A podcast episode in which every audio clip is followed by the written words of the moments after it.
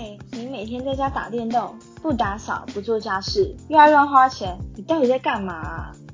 啊，不是啊，男人就这样啊。Hello，大家好，我是恩大，欢迎来到礼拜二男人男人的节目。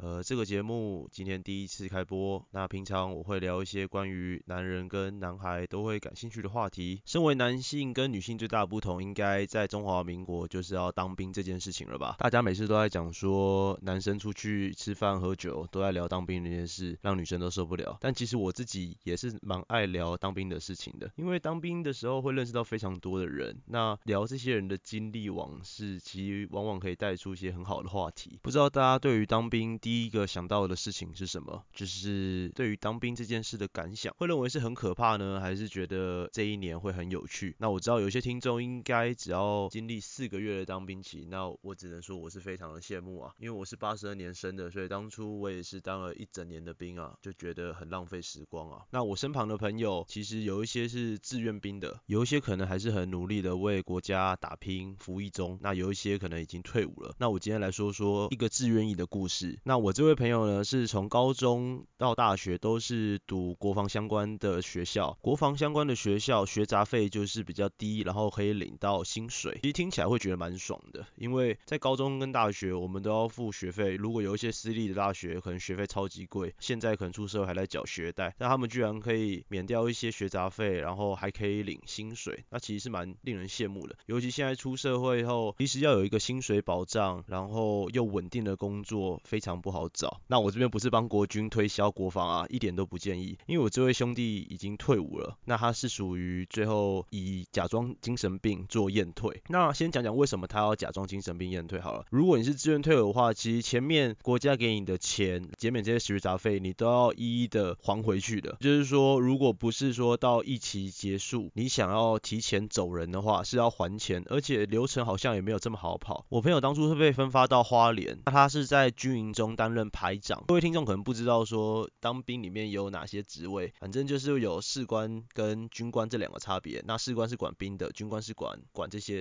兵的士官的。听起来这种职位感觉很爽啊，就是在我们当兵时候都很羡慕这些官可以耍废。但其实我朋友当下他认为说，现在因为政策很多都当四个月，那兵的补充其实非常的慢，那每个军营该做的事情还是非常的多，那很多时候他都要自己下来做，已经没有以前兵还很充裕的。时候这么爽，然后还有就是在当兵里面也是有这个所谓的升职啊这种压力。那他在花莲感受到觉得很恶意，官官互斗啊，不知道选择要站在哪一边，所以他最后选择就是退役。退役的流程如果是验退的话，好像是要在精神病院待九个月吧，前面三个月观察，后面半年待在医院里面，也不能用手机，然后还要吞抗一些精神忧郁的药。那我认为可能真的是军中太坎坷，所以他才会。出此下策，那可见当兵真的不是一个好过的生活。我自己呢是服替代役，那分发单位是海巡署。各位听众如果有服替代役的，应该有听过辅导教育这个词。我来简单介绍一下，辅导教育是替代役的一种惩罚。当你做出违反风纪的事情，就会被送回辅导教育。那辅导教育是在成功岭，送回去之后，你没有任何的休假，禁止用手机，所有行动都会被长官们盯着。那我来跟大家分享里面都过怎样的生活。生活因为我自己本身有进去过，听说我当兵的那一年进去了不超过十二个人。先跟大家分享我在里面经历了哪些事情，我再跟大家说为什么我会被送进去辅导教育。辅导教育其实每天一样是大概六点起床，然后做着很 routine 的事情，大概就是做基本教练。基本教练就是向后转啊、举手敬礼这些很无聊的事情，然后背军歌。每一周还有作业要写书法、作文、演讲。其实我觉得这方面还蛮有意思的。哦，对了，还有他那边有很多的书，你每一周要写三份心得报告吧。我在。里面看了蛮多书的，那演讲这部分其实就是上台演讲自己的一些什么梦想啊，然后读书心得学到了什么啊，我觉得这对口条训练跟职场上报告其实算有那么一点点的帮助啊，算是当兵意外的小收获。在里面的任何事情都要跟长官报备，比如说你去上厕所，你就要说报告分队长三号想要上厕所，在里面是不能直呼自己的名称跟对方名称的，因为不能让所有的异男知道别人叫什么。对，就是这么的严格，这么夸张，在里面不能交换任何的资讯，也不能知道彼此的身份是什么。所以，光我们的长官是没有秀名牌的。就如果其他应该知道，其他的军服上面都会有自己的名字、吊牌那些，但在里面的长官是没有的，可能怕我们寻仇吧。但在里面的六日还是有一些好康的可以享受了，比如说在六日的时候可以买零食，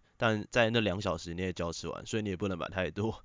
这件事真的超白痴，就是六日的时候会有一天是同同学会，那可能是看电影或者是唱卡拉 OK，卡拉 OK 就是那种很旧的点唱机，虽然一到五唱军歌都唱的喉咙很痛了，但在那一天大家都还是会非常嘶吼的唱着歌，在里面我还学会了一首叫做《我的好兄弟》这首歌吧，好像是。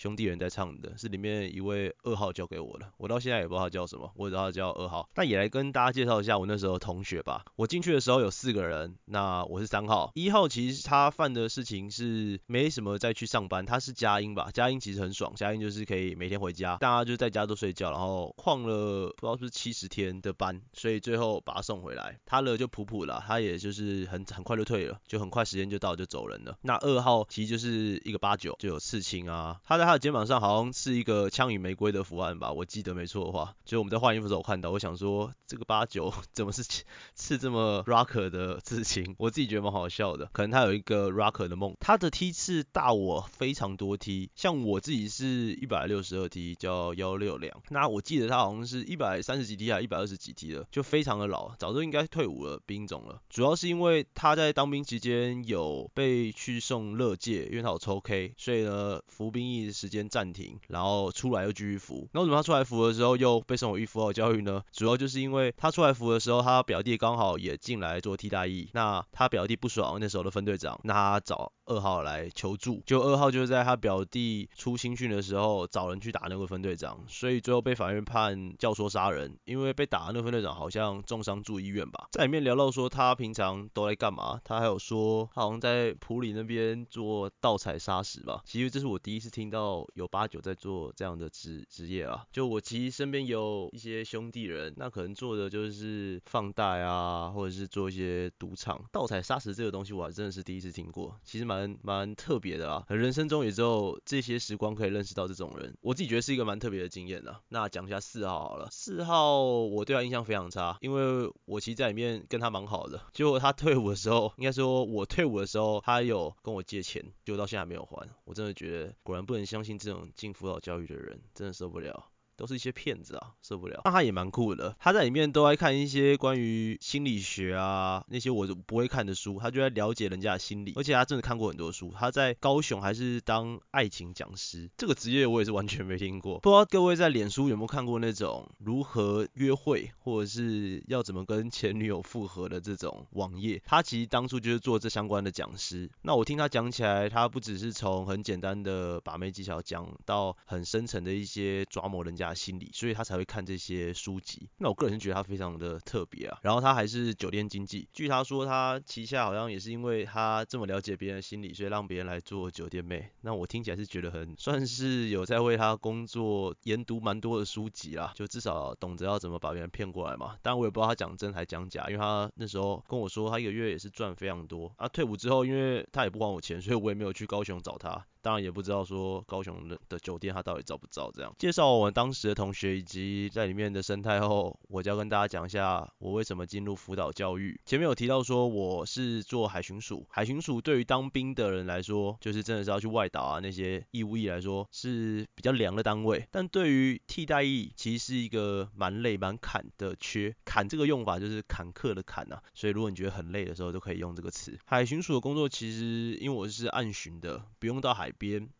那跟其他当兵的弟兄一样，最主要都在除草吧，还有站哨。那不一样是海巡一次要站四小时，那一天可能有两哨，有早班跟夜班。四小时的哨其实是一个非常无聊的行为，就你要站在大门口对那些长官问好，还要记下所有长官的车牌，你要知道他们是谁，然后外人不能随意进入海巡署这样。那站哨时间因为有四小时这么久，所以大家都有一些偷懒的地方，比如说可能在夜哨的时候啊，会说出去巡视啊，去全家买一些。零食啊，一些宵夜，当然这些行为是被禁止的，但就流传下来的学长是这样教我们的。甚至我听到比较夸张，可能是有伙房兵啊，在半夜的时候去夜店啊，快五点再回营吧。我那时候因为跟班长都处得很好，所以班长交代我来安排大家的哨表。